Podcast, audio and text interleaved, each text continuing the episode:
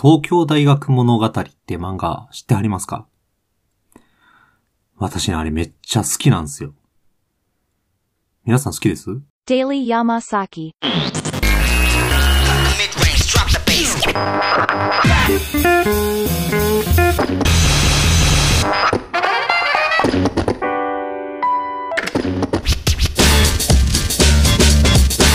Daily Yamasaki.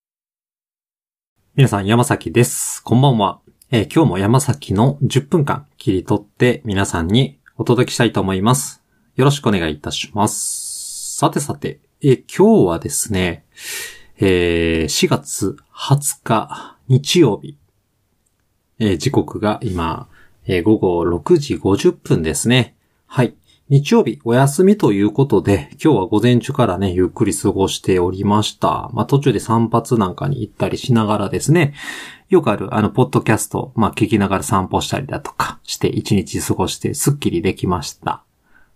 まあ、明日からので、平日更新に備えて、まあ、少しため撮りをしようかなといったところで、晩ご飯前、少しお話を進めていきたいと思います。まあ、ちょっとした悩みをね、聞いてほしいなって、今日は思います。私ね、あの、怒るのが下手くそなんですよ。皆さん得意ですか？で、みんな、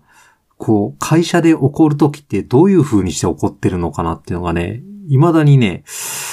よくわからないんですよね。なんか周りを、まあ、叱るシーンっていうのも最近会社の中で見てないような、まあ、気がするので、まあ、自分もどう怒っていいのかっていうのがよくわからない。はい。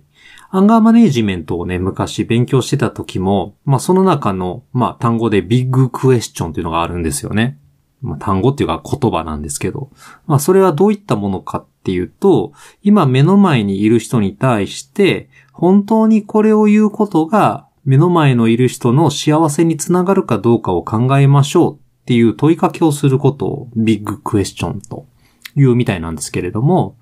まあ、結局何が言いたいのかっていうと、アンガーマネージメントの中でも、まあ、怒らないっていうのが悪いことじゃないしに、怒りをコントロールしながら、えー、叱るべき時は、まあ、怒ったり、叱ったりすることが必要であるということらしいんですよね。はい。言葉で言うのはね、簡単なんですけどね、なかなかね、はい。怒るのが苦手な、私、いわゆる怒りベタなんですよね。で、来週っていうか、明日月曜日なんですけど、早速、まあ、職員と面談があるんですよね。で、結局、こちらからはね、あの、論理的に決して間違いないこと、間違いないことを 言ってるので、私に非はないはずなんですが、まあ、どっちかっていうと、こう、現場の感情的なところでね、割と、会って話してもらわないと困ります、的なことが言われてるんですよね。はい。まあ、こういった場合、多分正しく指導をすることが必要になってくるのかなと思うんですけれども、なかなかその人を目の前にするとね、うまく叱れないんですよね。私だけですかね皆さんどうですか？あのね、まあ、例えば感情的に怒ったりだとか、泣きそうになったりとか、まあ、いわゆる悲しんだりっていったとこですね。そういった時にこう、自分の考えっていうか、思ってることを口にするとですね、なんか普通に喋るよりもね、ものすごく稚拙になってしまうんですよね。もう、なんて言ったら、もう、バカーとか、アホーとか、ボケーとかっていう言葉をね、出してしまいたくなるんですよ。まあ、それってね、結局その人をこう、叱ってるんじゃなしに、結局自分のこう、ストレスを発散してるだけになっちゃうので、これはおそらく多分うまく叱れないことになるんですよね。でもこう、自分がこう、感情的になってしまうと、まあ言いたいことがうまく表現できなかったりすることがね、前々からもうそれこそ、もう小学生の頃からですよね。はい。今でもね、怒るって多分暴言を吐こうとしたらね、あのー中学生ぐらいまで戻れる自信があります。本当にね。まあそこら辺私の妻とかね、多分分かってはると思うんですけども。だから最近ね、それなんで思ったのかっていうと、子供を叱らないといけない時に、やはりね、父親としてね、おや、俺は怒ってるんだぞという一面をね、見せないといけないなと思ったことがあったんです。はい。その時ね、お前映画よく聞けよと、大きな声をね、荒げて、まあ、娘を叱ったわけですよ。まあ、そうした時にね、もっと、かっこよくね、これはこういうことだから絶対そんなことしてはいけない。ね。そういうな、そういうふうにしないためには、普段からこういうことを心がけないと、お前にとってダメなんだよ、みたいなね、問いかけができればよかったんですが、まあ、実際のところは、なんか、怒り浸透してしまいましてね。そんなんやからお前あかんのちゃうんか？わかっとんかボケ！みたいな感じになってしまって、結局内容が伝わらず、雰囲気しか伝わらなかったんですよね。いや、こんなもう40近いおっさんになって、まだこううまく叱ることができんのかと思ってね、ちょっと凹んでたこともあったんです。まあだからそれ以来なんかこう、あまりね、こう感情的に怒るってことをしなくなりましたね。はい。で、もそもそも苦手っていうのもあるので、あの、その人をこう目の前にね、するとね、私あの、惚れやすいんですよ。はい。なんかね、その人が目の前にいないところではもう、あいつのそういうところがほんま嫌や。今度会った時にちゃんと言わなあかん。じゃないと分かってもらえないしってなるんだけれども、その人をね、こう目の前にしちゃうとね、いやーこいつ、そんなとこもあるけど、結局、ええとこあるしな。考えてるしな。ってなっちゃってね、叱れないんですよ。っていうか、まあ、叱る理由を、なんていう、叱らない理由を作っちゃってるのかもしれませんね。はい。まあ、そういった時、うまく叱れるっていうことがおそらく、まあ、組織をね、作っていく人間としては、まあ必要な能力なんかなと思いつつ自分にはそういうところ向かないなと思って最近凹んでいる次第です。ああ、凹んだ話しちゃったね。はい。で、その人を目の前になると好きになっちゃうからっっていう話は、実はですね、私の好きな漫画の中で、東京大学物語って漫画知ってます？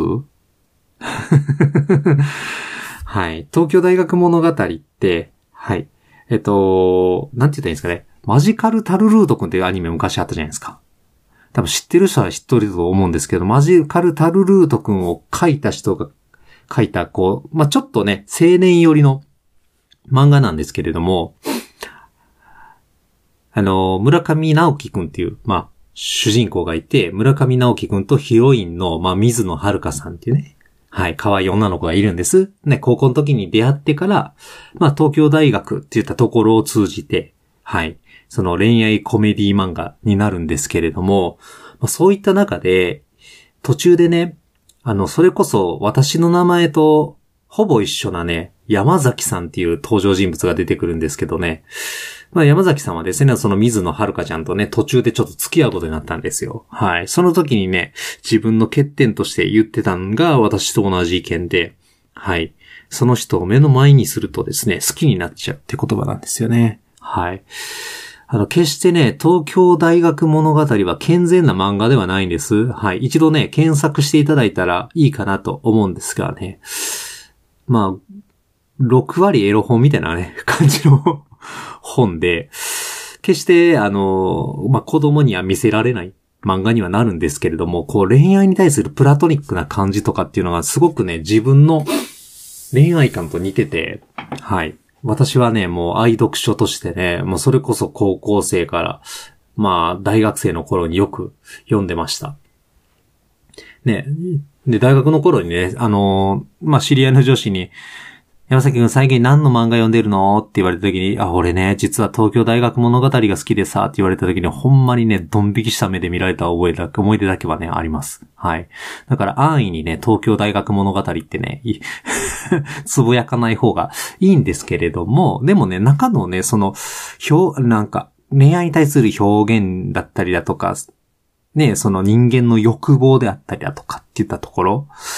についてはね、本当に共感できるところが多くて、最近ね、久々にまた一巻を少し読んだんですけど、やっぱりいいなと思ったので、この東京大学物語おすすめでございます。はい。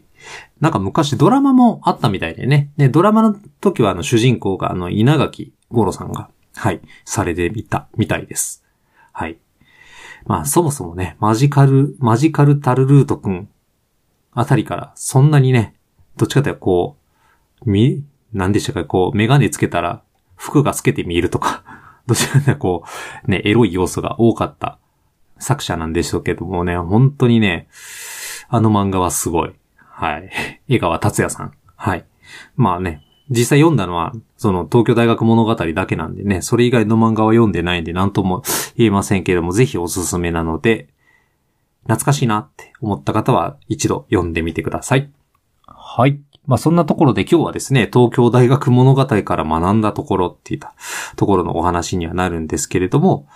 またですね、皆さんの周りでこう、私はね、送るの、怒るの上手なんですよ。そのためにこんなコツがありますせーいう話がありましたらね、教えてほしいなってほんまに心から思ってます。はい。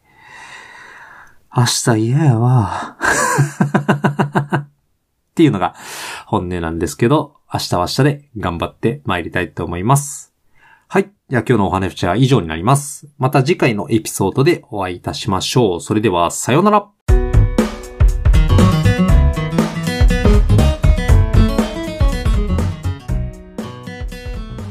いつもデイリー山崎をお聞きくださりありがとうございます。番組では皆様からのご意見ご感想をお待ちしております。ご意見ご感想は Twitter のアカウントからリプライをいただくか、ハッシュタグデイリー山崎をつけていただいてつぶやいてください。また番組のお便りフォームをご用意しておりますので、よければそちらからのメッセージもお願いいたします。お便りフォームは番組詳細欄に記載しておりますので、そちらからアクセスをよろしくお願いいたします。それでは皆さん、おはよう、こんばんにちは、おやすみなさい。